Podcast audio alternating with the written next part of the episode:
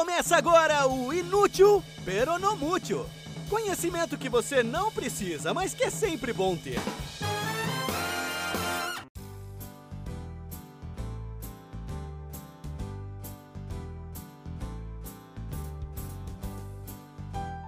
Olá, curiosos ouvintes! Bem-vindos a mais um episódio de Inútil Peronomútil, o podcast que traz informação que nem sempre é útil, mas que vale a pena você ter para jogar a conversa fora em momentos mais descontraídos, ou para participar de conversas nas quais você não domina nada do conteúdo. Por exemplo, escritores famosos.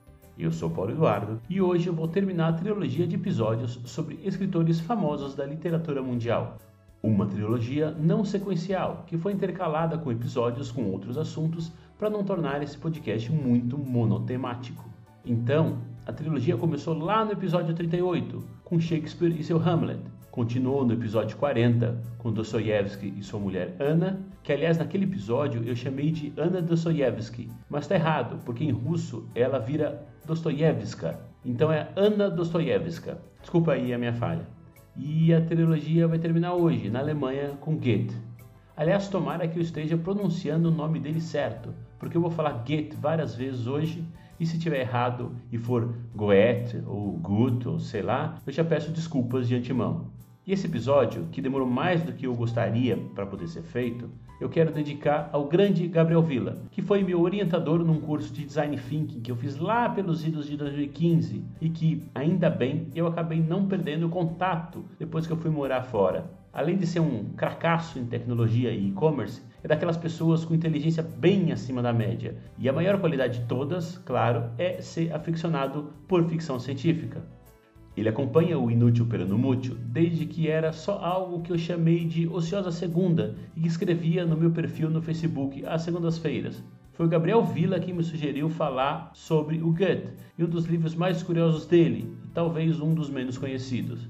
Aliás, o episódio vai também para a pequena Nina, a filha do Gabriel, que me fez uma pergunta que eu vou tentar responder mais pro fim do episódio. Tá bom, Nina? Não esqueci não. Aguenta firme aí que sua resposta já vem. Bom, voltando. O Goethe, como talvez você saiba, e se não sabe, te conto, é um dos pais do romantismo. Quando ele era jovem, ele se apaixonou perdidamente por uma mulher casada e, justamente porque ela já era casada, não tinha a menor chance de nada dar certo. O Goethe ficou tristíssimo, deprimidíssimo e fez o quê? Ele escreveu um livro. O livro é Os Sofrimentos do Jovem Werther e a história, adivinha, fala de um rapaz que se apaixona perdidamente por uma mulher que já está prometida, que se casa com outro cara. Mesmo essa mulher correspondendo ao amor do jovem Werther, o amor dos dois é impossível. O Werther sofre o livro inteiro por causa disso e no fim ele se mata. Esse livro explodiu de sucesso na Europa toda. Os jovens da época tudo ficaram suspirando de amor por aí, como Werther, e passaram a se vestir como Werther, de fraque azul e colete amarelo. E mais assustador de tudo, desencadeou uma onda de suicídios por amor não correspondido, uma coisa tão significativa que alguns países chegaram a proibir a publicação do livro. Ou seja, o livro influenciou uma geração inteira, e essa nem é considerada a obra-prima do Goethe. Para muitos, e também para mim, mas minha opinião não vale absolutamente nada, a obra-prima do Goethe é Fausto, uma história que ele começou a escrever logo após os sofrimentos do jovem Werther e que a última versão completa só foi publicada no ano em que ele morreu, ou seja, ele trabalhou a vida inteira quase nesse livro. E não basta ter sido um gênio na literatura, o Goethe também era interessadíssimo pela ciência e pelo mundo natural. Ele estudou temas tão díspares como geologia, botânica, biologia e física. Dado o seu interesse pela geologia, por exemplo, à época da sua morte, o Goethe tinha a maior coleção particular de minerais da Europa, com mais de 17 mil amostras de rochas. De certa feita, estudando um crânio de elefante, ele olhou o maxilar do elefante, comparou com o maxilar humano, viu que tinha uns ossos muito similares Inclusive, um osso do maxilar humano descrito por ele é conhecido como o osso de Goethe, que ele viu que os dois eram muito similares e chegou a pensar que isso talvez pudesse mostrar, quem sabe, que os humanos tivessem algum tipo de parentesco com os animais? Que teoria que diz mais ou menos isso?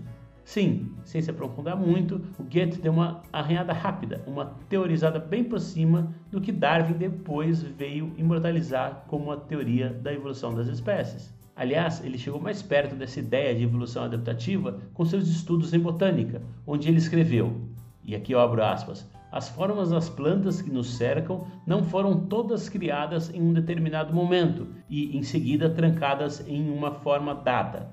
Elas receberam uma feliz mobilidade e plasticidade que lhes permitem crescer e se adaptar a muitas condições diferentes em muitos lugares diferentes. Ou seja, total teoria da evolução das espécies. Mas claro que, mesmo tendo escrito clássicos da literatura mundial, mesmo tendo se dedicado a diversos campos da ciência e, inclusive, arranhado a superfície de uma das teorias mais sensacionais já desenvolvidas, não se pode ser sempre gênio em tudo. Goethe deu umas derrapadas científicas, e talvez a mais interessante delas seja uma em que ele publicou o livro que muitos biógrafos dizem que talvez seja o livro que Goethe tenha tido uma ligação mais pessoal, que talvez fosse a obra que ele mais gostasse e que muita gente não conhece, que é A Teoria das Cores. Esse livro é o resultado de profundos estudos que ele empreendeu para tentar entender o que eram as cores, como eram formadas, essas coisas. E a conclusão a qual ele chegou? Bom, digamos que ele errou um pouquinho. Ele disse que as cores surgiam da interação entre a luz e a escuridão, que cada cor em si era um grau diferente, que ia do mais escuro para o mais claro, ou vice-versa. E se você parar para pensar, até que tem uma certa lógica aí. O amarelo é mais claro que o verde, que é mais claro que o roxo. Então daria para montar uma escala de cores pela sua claridade ou sua escuridade. E se de alguma forma você adicionasse luz ou adicionasse escuridão, a cor mudava. Goethe, com essa teoria, ele bateu de frente com ninguém mais, ninguém menos do que Isaac Newton. Porque Newton, depois de muita experimentação e testes e análises, concluiu que a luz é um espectro de cores, um conjunto de cores, todas somadas, todas ali juntinhas, acaba dando a cor branca. Se você conseguir decompor um raio de luz, como fazendo ele passar por um prisma, por exemplo, você vê as diferentes cores, porque elas se separam. Goethe tirava sarro disso falava: Imagina, esse cara tá louco. Como é que o branco pode ser a soma de todas as outras cores se todas as cores são mais escuras que o branco? Como é que as cores somadas ficariam mais claras se cada uma delas já é mais escura do que a cor branca? Hoje a gente sabe que o Newton estava certo. A luz é branca porque é a soma de todas as cores e que o Goethe estava errado. Que apesar do pensamento dele ter até uma certa lógica, não tem o menor sentido com a realidade. Mas uma coisa legal dos estudos do Goethe é que ele foi o primeiro a ver a luz sobre um prisma diferente, o da subjetividade. Ele dizia que, além do aspecto puramente físico de como eram formadas as cores, elas deveriam ser entendidas também pelo aspecto subjetivo. Cada um vê as cores, sente as cores de uma forma única, específica, só sua. Há algo totalmente subjetivo na nossa relação com as cores. Ver uma cor é, no fim, uma experiência e não qualquer experiência. Ver, sentir as cores era para ele uma experiência inefável. Inefável, você sabe, claro, significa algo que você não consegue descrever em palavras. E aí ele usou toda a sua habilidade literária para definir as cores. E aqui eu abro aspas. As cores são o sofrimento e a alegria da luz. Fecha aspas. O Newton pode estar certo e o Goethe errado mas essa definição é bacana demais. E antes de terminar, agora eu acho que já dá para responder a pergunta que a Nina, a filha do Gabriel Villa, me mandou. Falando em cores, ela quer saber por que, que o céu é azul. Bom, Nina, não tem muito mistério. Como Newton disse, a luz é branca porque é a soma de todas as cores. E a luz do Sol também é assim. A luz do Sol é branca porque é a soma de todas as cores. A Terra, ela tem atmosfera, ela é cercada por alguns gases, como por exemplo o oxigênio que a gente respira, o nitrogênio e outros. Quando a luz do Sol chega na Terra e encontra a atmosfera, as moléculas desses gases que compõem a atmosfera, essas moléculas elas gostam muito da cor azul. Então elas deixam todas as outras cores que estão no raio de sol passar, mas falam: opa, azul, peraí, você não, eu gostei de você. E absorvem o azul. E aí esses gases da atmosfera, ao absorverem o azul, é como se eles ficassem azuis. Então o céu é azul por causa disso. Você olha para cima, Você olha para o céu e vê que os gases absorveram a cor azul que eles pegaram dos raios do Sol. Eu espero que tenha dado para entender a explicação. Se não, você pede seu pai explicar que ele é muito mais inteligente do que eu. E por hoje é só, eu vou ficando por aqui.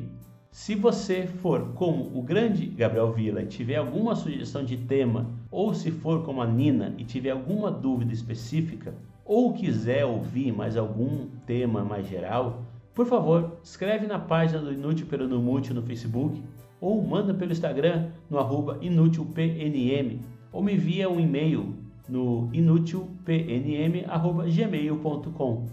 E este foi o terceiro e último episódio da trilogia sobre escritores.